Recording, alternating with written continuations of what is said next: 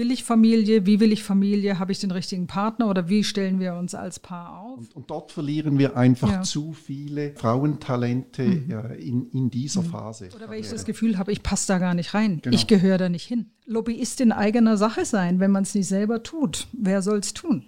Schöne neue Arbeitswelt, der Podcast der Handelszeitung. Wir werfen einen Blick auf die Wirtschaft von morgen, wie Technologien, neue Arbeitsformen und Denkweisen die Welt verändern. Mein Name ist Melanie Loos. Wieso gibt es immer noch so wenige Frauen in Spitzenpositionen in Schweizer Unternehmen? Und wie unterscheidet sich der Karriereweg von Frauen und Männern? Darüber möchte ich heute mit meinen beiden Gästen Petra Janzer, Senior Managing Director bei Accenture, und Andreas Staubli, CEO von PwC Schweiz, sprechen. Herzlich willkommen an Sie beide. Vielen Dank, dass Sie da sind. Vielen ja, Dank. vielen Dank. Frau Janzer, ich fange bei Ihnen an. Was hätten Sie gerne gewusst, bevor Sie zum ersten Mal eine Führungsposition übernommen haben? Mir hätte es geholfen, wenn irgendjemand gesagt hätte, trau dich. Äh, die Hürde war viel zu sehr in meinem Kopf, einfach äh, zu sagen, ähm, trust your instinct, uh, trust your capabilities, just do it. Mhm. Und das hat Ihnen niemand gesagt?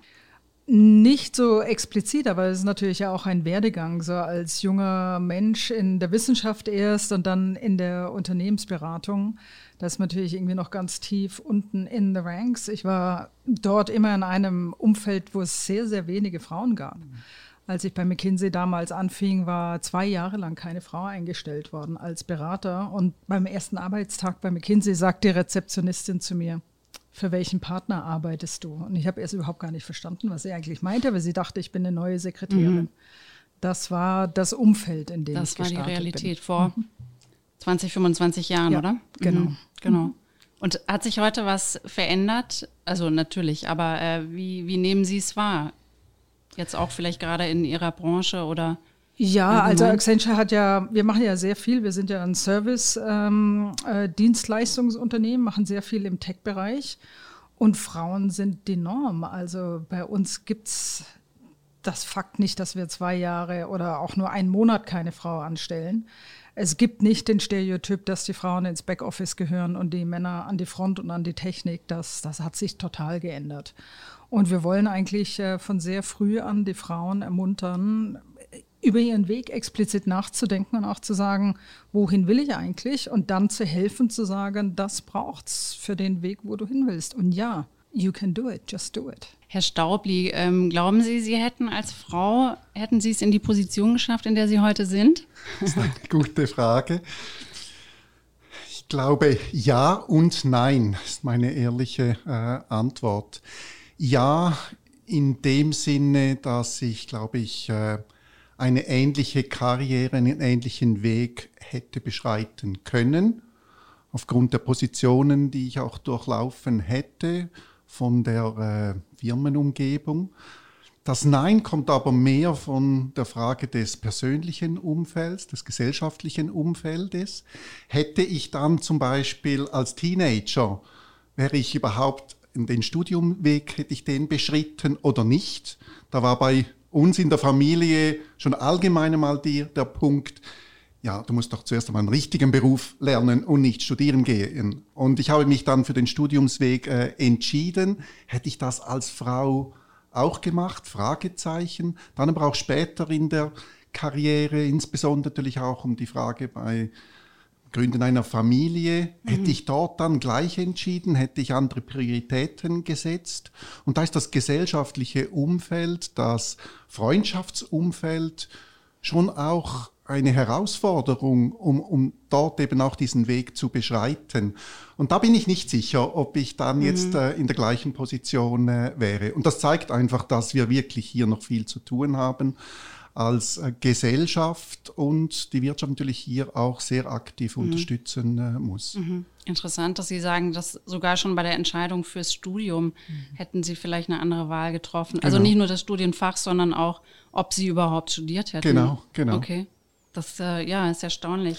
Das ist äh, heute tatsächlich auch noch ein wirklich immer noch ein gesellschaftliches Problem äh, in der Schule. Ich habe eine Kollegin, die eine Tochter, die jetzt gerade Matura gemacht hat und die war einfach sehr, sehr gut in Mathe.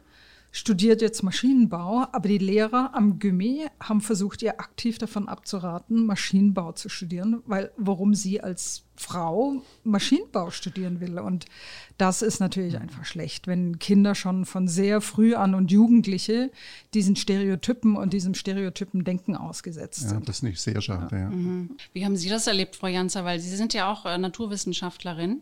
Ähm, und vor 20, 30 Jahren, als Sie angefangen haben zu studieren, wie war das? Also als Sie mit dem, dieser Idee kamen, äh, oder wie sind Sie überhaupt auf die Idee gekommen, als Frau, äh, als Mädchen äh, Naturwissenschaften studieren zu wollen? Ähm, ich war einfach gut in Naturwissenschaften. Ich war in einem mathematisch-naturwissenschaftlichen Gymnasium. Ich war sehr, sehr gut in Mathe. Ich hatte Biologie-Leistungskurs damals in meinem Abitur und hatte ein echtes Erweckungserlebnis, wo ich mir gedacht habe, molekulare Biologie ist einfach so spannend, ein Feld der Zukunft. Das war alles noch relativ neu damals. Und der Weg zur Molekularbiologie war ein schwieriger, weil das Grundstudium war klassische Biologie, was die komplette Hölle für mich war. Und da gab es viele Frauen. Ne? Also bei Biologie war dann eher die Frage, warum machst du denn das überhaupt? Ja? Molekulare Biologie hatten gar nicht so viele irgendwie auf der, auf der Rechnung. Und ähm, mich hat das interessiert und ich war in, dieser, in diesen molekularen Mechanismen, ähm, ich fand das einfach extrem spannend und bin auch in einem Elternhaus in einem Umfeld aufgewachsen, das irgendwie ähm, off-limits war. Ja? Also mhm. da war nie der Gedanke, du kannst das nicht, das ist nicht das Richtige, sondern mhm. wenn du passionate bist, mach das. Mhm. Mhm. Also dann doch irgendwo wieder diese Zustimmung, die Sie, was Sie eingangs eigentlich gesagt haben, äh, hätte man mir gesagt, oder äh, Sie hätten sich gewünscht, dass Ihnen jemand gesagt hat, als Sie eine Führungsposition anstrebten, äh, mach das. Aber das haben Sie als, als früher, äh, um überhaupt diesen Weg, in diesen Weg zu gehen, äh, haben Sie das schon erfahren von ja, zu Hause aus? Absolut. Das macht das, war mehr in meinem Kopf. Ich würde sagen, ich bin der klassische Insecure Overachiever, mhm. der sich äh, für lange Zeit ähm, Gedanken gemacht hat, ob die Performance gut genug ist. Und dann als junger Manager bei McKinsey damals habe ich mir gedacht, okay, also du kannst jetzt deine ganze Energie irgendwie investieren, um dir Gedanken zu machen, ob die nächste Promotion irgendwie klappt. Oder aber du fokussierst deine Energie auf das, was dir Spaß, Spaß macht, die Arbeit. Und wenn es am Ende dann nicht funktioniert, dann funktioniert es halt nicht. Aber da ist nichts falsch mit mir. Ja?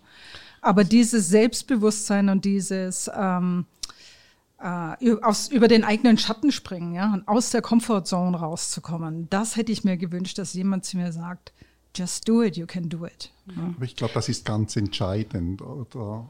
Äh, dass man wirklich auch erstens mal das macht, was man wirklich, wo man Freude dran hat, was man wirklich liebt mhm. äh, und, und dann eben auch in dem Sinn schon auch auf sich fokussiert und sagt, ich gehe meinen Weg und auch nicht zu mhm. stark links und rechts schaut, uh, kann ich jetzt die nächste Position erklimmen oder gibt es denn die Person A und die Person B, die ist auch allenfalls besser. Das ist einfach ein schlechter Gedanke, finde ich immer.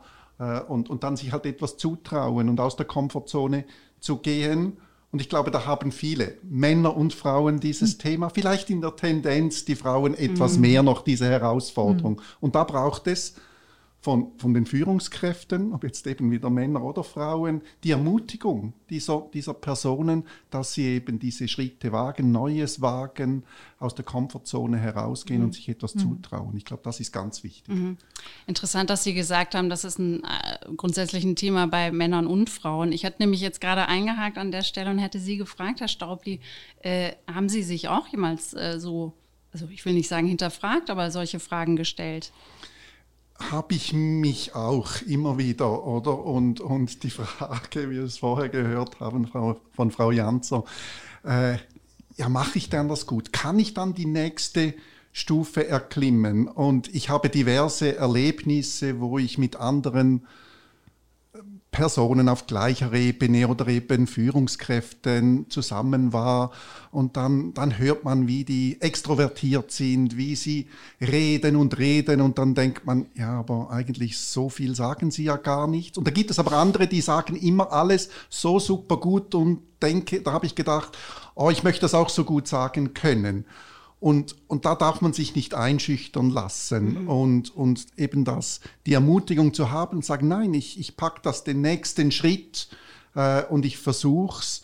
Äh, und dort ist es für mich ganz wichtig, wirklich auch mit anderen Vorgesetzten und nicht eben der direkte Vorgesetzte, aber anderen Führungskräften sich eben auch auszutauschen, über die eigene Karriere mhm. zu sprechen, mit Mentoren in dem Sinne eben auch das Gespräch zu suchen, weil ich glaube gerade eben Frauen in der Tendenz brauchen das verstärkt, diese, diese Ermutigung mhm. und vor allem auch, ich habe diverse Fälle erlebt, wo Schlussfolgerungen gezogen werden, die einfach nicht stimmen. Mhm. Äh, als Beispiel deine, ein super gutes Frauentalent auf Managerstufe bei uns, bei der PwC. Und der hat ihr erstes Kind, wollte ihr zweites Kind. Und im Gespräch kam dann, ja, aber ich kann nicht eine Familie mit zwei Kindern haben und Richtung Partnerschaft gehen. Das ist einfach unmöglich. Ich habe jetzt schon so viel zu tun. gesagt, wer hat dann gesagt, dass du dein Portfolio an Kunden so weiterführen musst? Ja, niemand. Aber warum kommst du dann zu dieser Schlussfolgerung? Wir wollen jetzt, wir müssen einen Teil deiner Zeit herausschneiden, damit du Neues erlernst, zum Beispiel die Kundenakquisition, aber dann müssen wir dein Portfolio reduzieren und deine Arbeitsbelastung, mhm. die, die kann nicht ansteigen, sondern dann müssen wir schauen, dass vielleicht sogar nochmals 10 oder 20 Prozent reduzieren. Das sind eigentlich diese, diese Schlussfolgerungen ziehen, die nicht richtig sind und, und das braucht einfach das Gespräch. Mhm, mh. Interessant fand ich jetzt, was Sie zwischendurch gesagt haben, diese, wer am lautesten ist oder diese Extrovertierten, die bei denen dann oft eben eigentlich nicht wirklich was dahinter steckt, aber man ist im ersten Moment erstmal vielleicht beeindruckt. Äh, und, und jene, die etwas ruhiger sind oder sich äh, eher hinter oder äh, nicht ganz so selbstbewusst sind, die, die haben dann das Gefühl, äh, sie bleiben dahinter zurück oder haben keine Chance. Äh, welche Tipps würden Sie geben. Ich frage jetzt mal Sie, Frau Janzer, nicht, dass ich jetzt sage, eben das gibt es, denke ich, gleich auf Männer- und Frauenseite. Tendenziell sind es vielleicht in dieser zweiten Rolle eher ein bisschen die Frauen, dass sie so ein bisschen eingeschüchterter werden durch Männer, die da vielleicht groß posaunen. Aber was ist Ihr, Ihr Tipp oder haben Sie sowas in eigener Erfahrung vielleicht äh, auch schon erlebt? Ja, aber nicht bei mir selbst, weil ich bin definitiv nicht der introvertierte, äh, schüchterne Typ, im Gegenteil. Aber ich habe als, äh, als Manager, als Leader sozusagen ein Umfeld geschaffen, wo dann, also da war ich schon Partner bei McKinsey, eine Managerin mal zu mir gesagt hat, die sehr introvertiert war, kannst du nicht einfach mal die Klappe halten für fünf Minuten? Und, und das, das war für mich auch dann irgendwie ein guter Reminder, dass ich vielleicht einfach mal mehr Raum einräumen muss für, äh, für die Introvertierteren. Aber ja, ich glaube, in meiner Erfahrung habe ich gesehen, und ich hasse eigentlich Stereotypen, aber mhm. ich habe gesehen, dass es zumindest die Frauen oder die Kollegen, die zu mir gekommen sind und gesagt haben, wie soll ich das machen oder wo ich bestimmte Verhaltensweisen beobachtet habe, dass sie eigentlich sich zurückhalten, in Meetings nichts sagen, keine Beiträge machen. Je mehr Senior der Klient, je mehr Senior die Partner im Raum anwesend, desto stummer sind die geworden. Und da habe ich schon tendenziell mehr Frauen als Männer beobachtet, aber nicht nur. Es gibt schon auch junge Männer, die genau auch so sind. Mhm. Und ähm, als Führungskraft ist es einfach ganz wichtig, auf diese Talente zuzugehen und zu sagen, das ist meine Beobachtung, aber du kannst das. Ne? Umgekehrt bedeutet es auch, ähm, was ich auch beobachte, was oftmals nicht stattfindet, ist konstruktives Feedback. Man muss als Führungskraft auch den Leuten helfen zu verstehen, wo sozusagen auch ihre eigenen Limitierungen sind und wie sie damit umgehen. Ja, also kein ehrliches Feedback zu geben, hilft auch keinem weiter. Also ich glaube, es muss so von beiden Seiten kommen. Auf der einen Seite als Führungskraft, ich gehe immer auf die Leute zu mit sehr ehrlichem, konstruktivem Feedback. Äh, ich sage aber auch, hey, du kannst mehr objektiv und du musst einfach im Raum mit Klienten, mit Senior-Kollegen, du musst einfach mehr zeigen, was du hast. Und was ist das Schlimmste, was dir passieren kann? Ich meine, die Welt geht nicht unter, wenn du mal irgendwie was sagst, was nicht on point ist. Das machen wir alle. Genau. Also ich glaube, da liegt viel Verantwortung bei den Führungskräften, das situativ zu coachen, ist mhm. das eine. Das andere, ähm, was ich äh, denke, was sich sehr verändert hat über die letzten 20 Jahre, sind auch Bewertungssysteme und Evaluierungssysteme. Früher war vieles immer noch auf, wo ist die Lücke und an was musst du arbeiten. Heute ist es viel mehr fokussiert auf, wo sind deine Stärken und wie kannst du die besser nutzen. Und, und das bringt eine ganz andere Tonalität in die Entwicklungsdiskussion. Mhm. Über, ähm, über Ihre Erfahrung als, als Führungskräfte und, und, den, und Ihren persönlichen Führungsstil wollen wir gleich noch sprechen. Vielleicht noch mal einen Schritt zurück. Herr Staubli, wollten Sie schon immer CEO werden oder Chef eines Unternehmens? Nein, das hatte ich gar nie auf dem Radar. Äh, ich muss wirklich sagen, ich wollte einen interessanten, spannenden Job, äh, worin ich wachsen kann. Habe dann auch erst mit der Zeit realisiert, was mir wirklich Spaß macht, wo eben auch meine Stärken sind. Frau Jans hat mhm. gesagt, ich glaube, es ist wirklich mhm. ganz wichtig, dass man auch erkennt, wo die Stärken sind äh, und, und dann diese auch wirklich nutzbar macht. Und für mich war da mehr immer die Frage, ja, ich wollte mehr Verantwortung übernehmen, äh, aber eigentlich immer nur die nächste Stufe. Und das war für mich dann natürlich und ich hatte Spaß daran, die Interaktionen mit, mit Menschen, sei es mhm. das eben mit den Kunden der Beratung oder eben im Team mit den anderen äh, Mitarbeiterkollegen, auch die Leute zu entwickeln und zu sehen, dass man miteinander etwas bewegen äh, kann. Und, und es gab für mich immer wieder die Fragestellung, ja, will ich jetzt, möchte ich jetzt den nächsten Schritt machen? Ist es mir wert? Ich hatte einmal auch die Frage, äh, will ich mich jetzt bewerben für einen CEO, also diesen CEO-Job, den ich dann in einem ersten Moment gesagt habe, nein, ich finde, ich bin nicht bereit. Meine Familiensituation fand ich auch, war nicht, nicht wirklich optimal bereit für, für das äh, mit unseren zwei Jungs in, im Teenageralter. Und ich habe ge gewusst, die Chance kommt nochmals. Ähm, also habe ich dann bewusst eigentlich immer so das Schritt um Schritt mhm. äh, eigentlich entschieden. Und sei es das wegen der Karriere, sei es also vielleicht auch noch speziell jetzt bei mir. Ich habe dann auch mal gesagt, als ich habe eine Division bei uns geleitet, habe gesagt, nach maximal acht Jahren gebe ich diesen Job ab.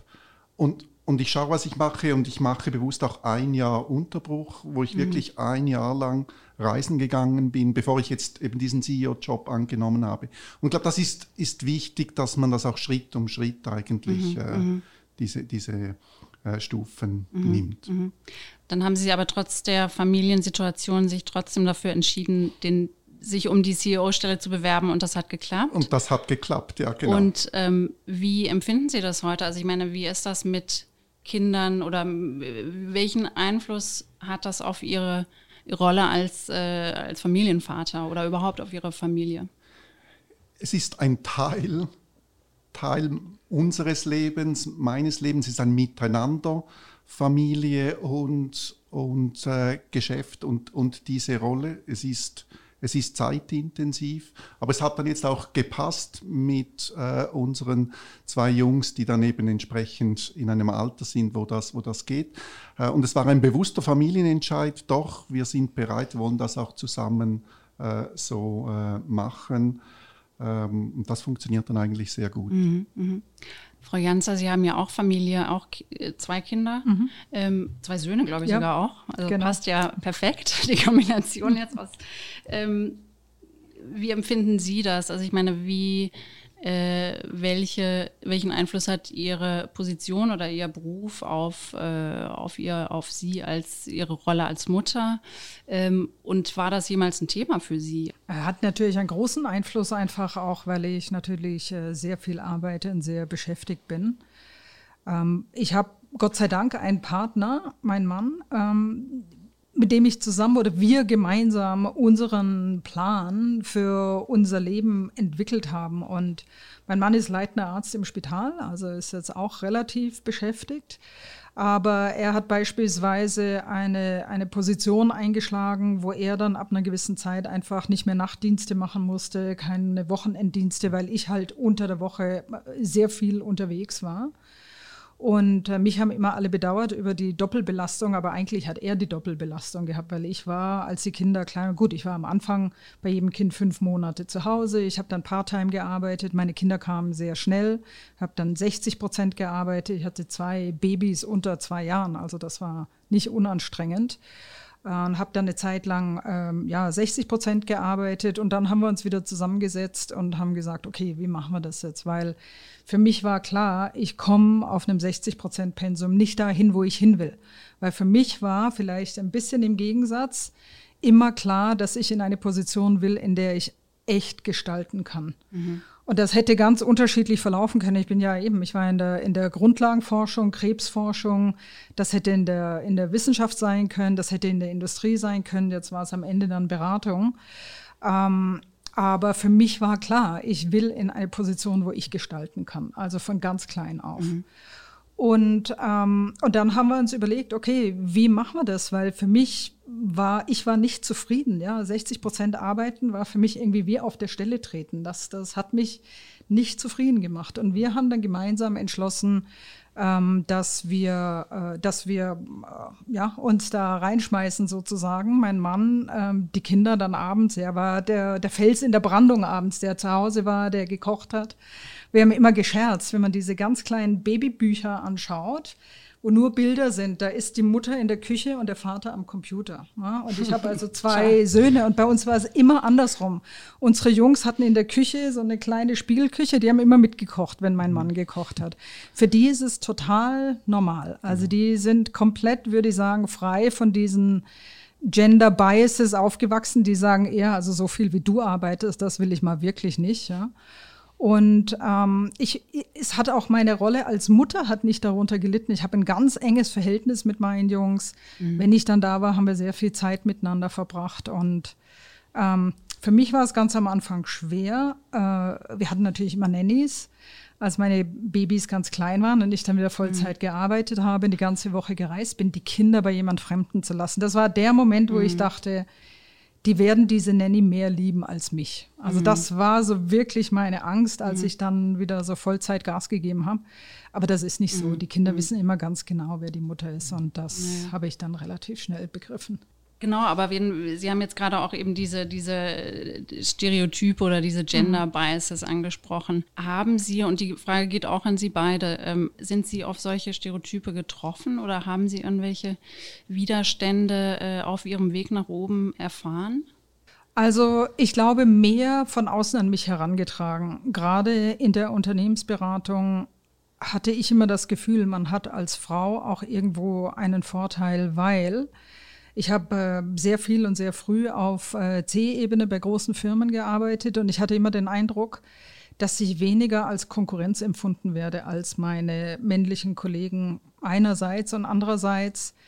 Äh, ein Kollege hat mal zu mir gesagt, da haben wir so Rollenspiele gemacht und der sagt dann zu mir, der hat einen schwierigen CEO gespielt und er sagt dann zu mir, ich habe das Gefühl, du bist wie meine Mutter, die mir eine bittere Medizin gibt, aber ich muss sie nehmen. Und ich glaube, ich konnte als Frau es ganz gut nutzen, die Dinge sehr direkt anzusprechen in einer verträglichen Art und Weise. Und ich glaube, ich war sehr oft sehr viel direkter mit männlichen CEOs als meine männlichen Kollegen. Die, mhm. die Ausgangssituation war eine andere, die ich für mich als Frau gut zu nutzen gewusst habe. Mhm. Und das habe ich auch meinen jüngeren Kolleginnen immer gesagt. Nutzt das, ja.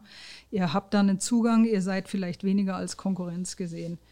Ich habe aber schon auch ähm, erlebt, wie männliche Netzwerke gegen einen arbeiten, weil dieses äh, Selbstbewusstsein, was man eben vielleicht dann nicht so oft als Frau sieht, insbesondere wenn es dann um sehr seniore Positionen geht und der Kuchen halt einfach kleiner wird, den man teilen kann, sich dann Netzwerke schließen und verdichten und einem wirklich, wirklich das Leben schwer machen können. Also das habe ich schon leider auch erlebt. Mhm.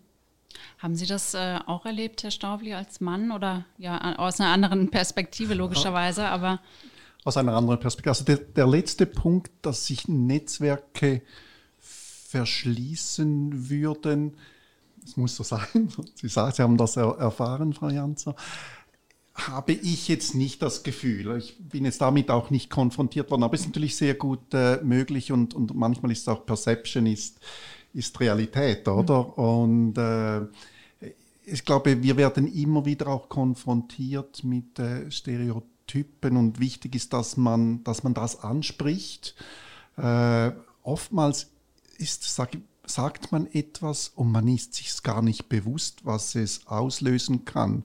Und ich glaube, es ist unserer aller Aufgabe, dass wir dann sagen, du hast jetzt das gesagt, was meinst du damit? Oder meinst, mhm. du, meinst du das damit? Äh, äh, und, und, und dann realisiert man, ja nein, es ist, so habe ich es gar nicht gemeint, oder? Und, und ich glaube, das ist wichtig, diese Sensitivität äh, zu nutzen. Und, und auch das geht oftmals in alle möglichen Richtungen, weil ich sage immer, jetzt Frau, Mann, in, ich meine, der Hauptpunkt ist die Personalitäten, Persönlichkeiten sind sehr unterschiedlich. Mhm. Äh, und, und darauf muss man Rücksicht nehmen, zu verstehen, was, was, was macht jetzt diese Person aus. Mhm. Und ich kann Personen verletzen mit Aussagen, je nachdem, was eben der Hintergrund äh, dieser Person ist. Und, und ich glaube, darauf muss man etwas sensitiv in dem Sinn äh, sein.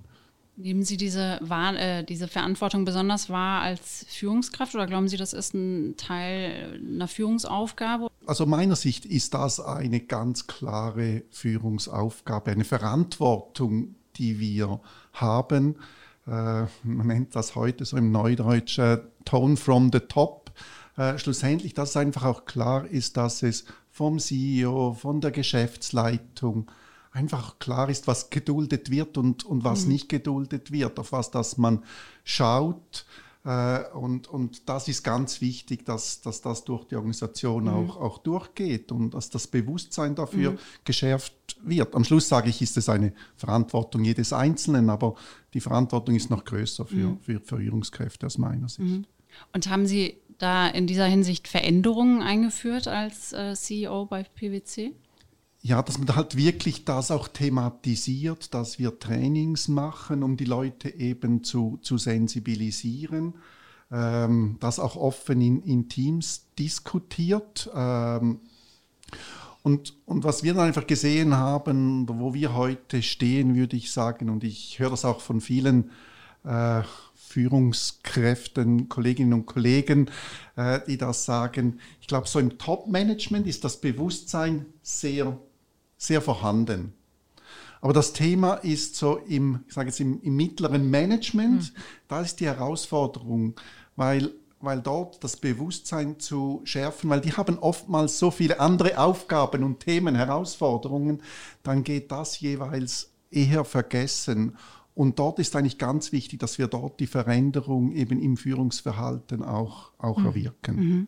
Absolut. Und äh, es gibt ja auch jetzt neue Forschung, die sagt, dass das genau, sage ich mal, die, die äh, Diversity and Inclusion Problemzone ist. Man hat ja über viele Jahre immer über die gläserne Decke gesprochen und sehr viel auch ähm, dafür gesorgt, dass Diversity at the top stattfindet durch externe Recruits, laterale Moves und so weiter und so fort. Aber man hat wenig sozusagen die Pyramide adressiert. Und es gibt jetzt relativ neue Forschung und eben der, die, die gläserne Decke, der Glass Ceiling, ist jetzt abgelöst vom The Broken Rung, ja. weil sich herausstellt, der große diskriminierende Schritt, der dieses Ungleichgewicht schafft zwischen Männern und Frauen, ist ganz, ganz früh. Es ist in der allerersten Beförderung für Managementpositionen. Da haben wir einen sehr großen Pool von Frauen, immer noch, oft in sehr vielen Firmen heute 40, 50 Prozent, manchmal sogar mehr, je nach Branche. Und da kommt dieses Ungleichgewicht der Promotion Rates rein. Und da geht dann die Schere auf. Und ähm, das ist sehr schwer zu adressieren, weil diese Beförderungsentscheidungen oftmals getroffen werden von exakt diesem Mittelbauer, den Sie gerade angesprochen haben, der wenig Bewusstsein für die Unterschiede hat und im Gegenteil oftmals äh, Diversity and Inclusion Programme als Diskriminierung gegen Männer empfindet. Und deshalb, deshalb ist es so schwierig, ähm, wirklich so, ein profunde, so, eine profunde Veränderung mhm. herbeizuführen. es gibt ja. eben auch sehr viel oder informelle Kommunikation auf diesen Stufen und Ebenen mit den, den noch jüngeren äh, Mitarbeitern. Und daneben werden dort wieder die falschen Schlussfolgerungen gezogen, dass es für mich vielleicht gar nicht möglich ist, diesen Weg zu beschreiten. Und dann geht es nicht mal darum, dass ich nicht befördert werde, sondern ich treffe meine Entscheidung, dass es vielleicht besser ist, wenn ich eine, eine andere Position hingehe, weil ich das sowieso nicht schaffe.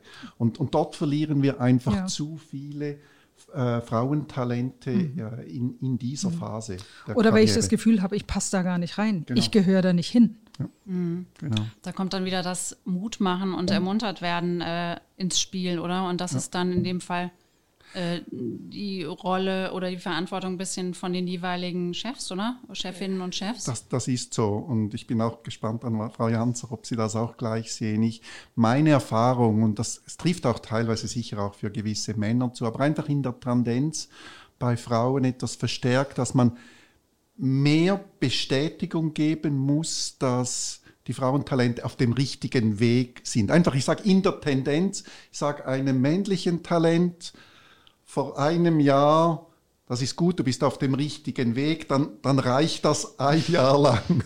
sage ich es einer Frau in der Tendenz, ist die Gefahr, dass nach vier, fünf, sechs Monaten vielleicht doch wieder zu viele etwas Selbstzweifel. Ja, ist das dann wirklich so? Hochkommen und, und das dann wieder eben zu bestätigen und zu unterstützen. Doch, du bist auf dem richtigen Weg.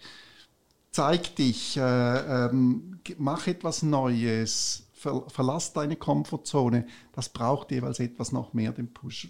Ist das auch Ihre? Ja, ich würde schon Erfahrung? auch sagen, ähm, ich würde vielleicht das jetzt nicht ganz so weich spülen, dass die Frauen so an die Hand genommen werden hm. müssen und, und irgendwie dieses, diese Wärme und Zuwendung brauchen, dass sie sich auf den Weg machen, sondern es braucht aus meiner Sicht auch einen, einen sehr klaren Plan. Wo will ich hin? Äh, wie will ich Familie? Wie will ich Familie? Habe ich den richtigen Partner oder wie stellen wir uns als Paar auf?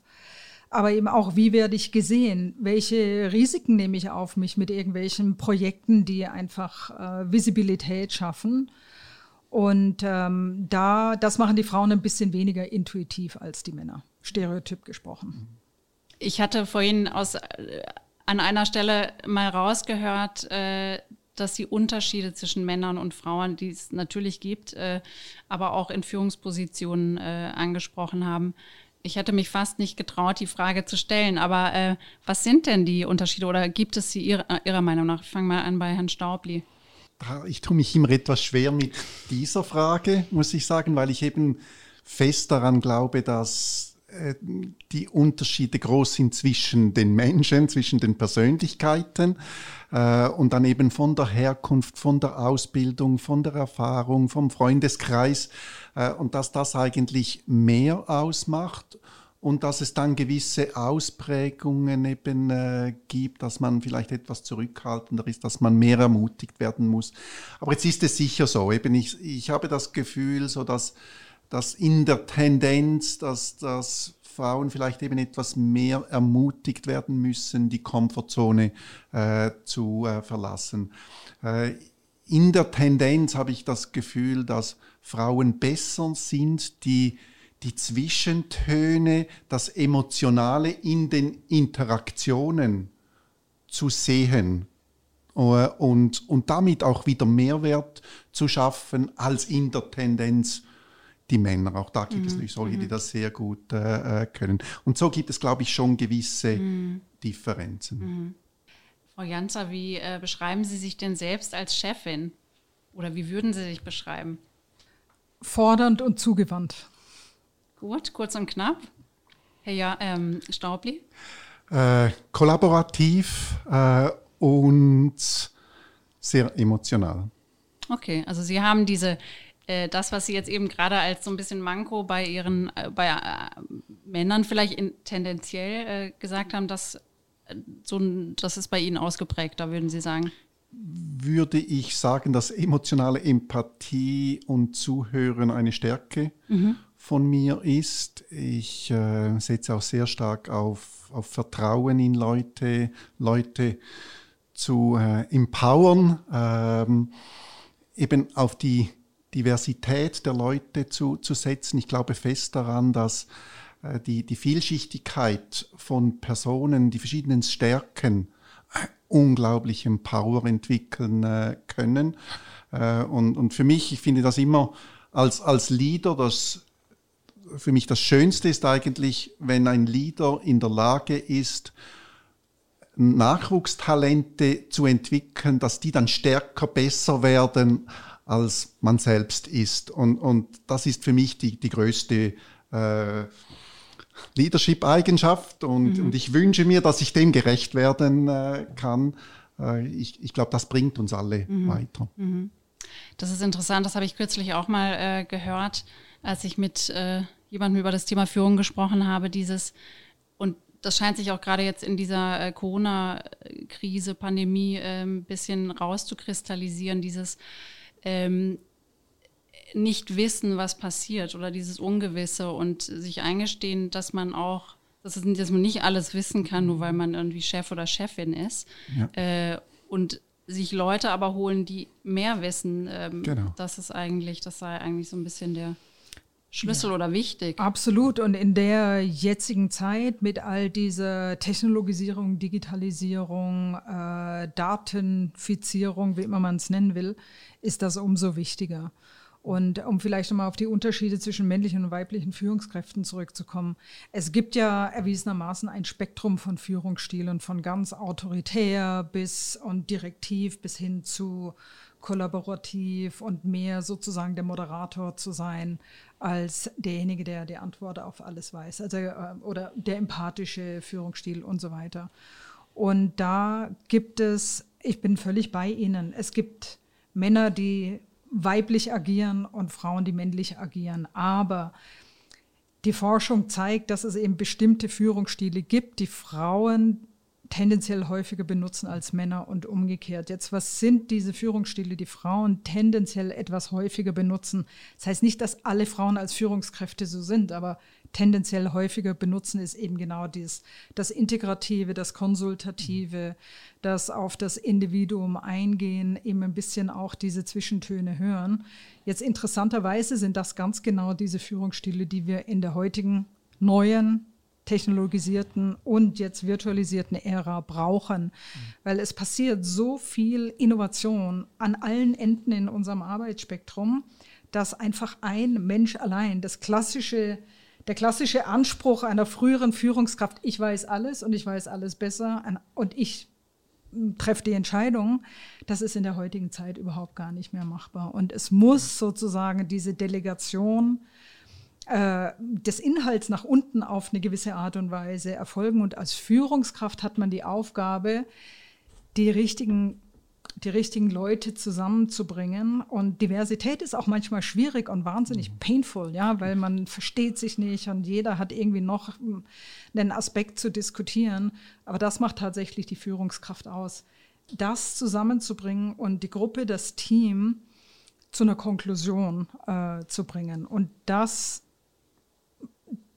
diese Techniken benutzen Frauen tendenziell ein bisschen mehr als mhm. Männer und deshalb würde ich allen Frauen sehr aufmunternd sagen, seid wie ihr seid und benutzt das, ja. The future is yours, weil das ist genau das, was wir brauchen in der Zukunft, um weiterzukommen. Mhm. Ähm, wir haben es vorhin schon ganz kurz angetönt, diese äh, Vorbilder und es braucht Frauen als Vorbilder. Ähm, vielleicht erstmal die Frage an Sie, Herr Staubli. Äh, haben Sie Vorbilder persönliche? Dass Sie jetzt diese Frage stellen musste. Ich hatte schon immer in meinem ganzen Leben ein Problem mit diesen Vorbildern, weil hm. ich finde, äh, ich bin ich, äh, ich möchte nicht sein wie jemand anders. Also das, da habe ich immer schon ein, das ein, ein Problem. Für mich ist äh, entscheidend eben zu erkennen, was andere Leute, ob jetzt Männer, Frauen ausmacht, was die Stärken sind und davon zu lernen, sich inspirieren äh, zu lassen. Äh, ich glaube, das ist für mich enorm wichtig, eben offen zu sein und auch bereit sein, sich anzupassen, zu lernen, sich zu hinterfragen und zu sagen, ich habe jetzt vor damit nicht sprunghaft zu sein, aber vor sechs Monaten entschieden, wir gehen eher nach rechts. Und jetzt habe ich durch, durch das, was passiert ist, durch Interaktionen mit weiteren Personen dazugelernt und ich kann auch wieder auf Entscheide zurückkommen und, und das anpassen. Und, und ich glaube, das ist für mich eigentlich das Profitieren von anderen Personen und ihrer Denkweise, das ist für mich das, im, was im Vordergrund steht. Mhm. Äh, Frau Janzer, ähm, würden Sie sich als Vorbild für junge Frauen bezeichnen?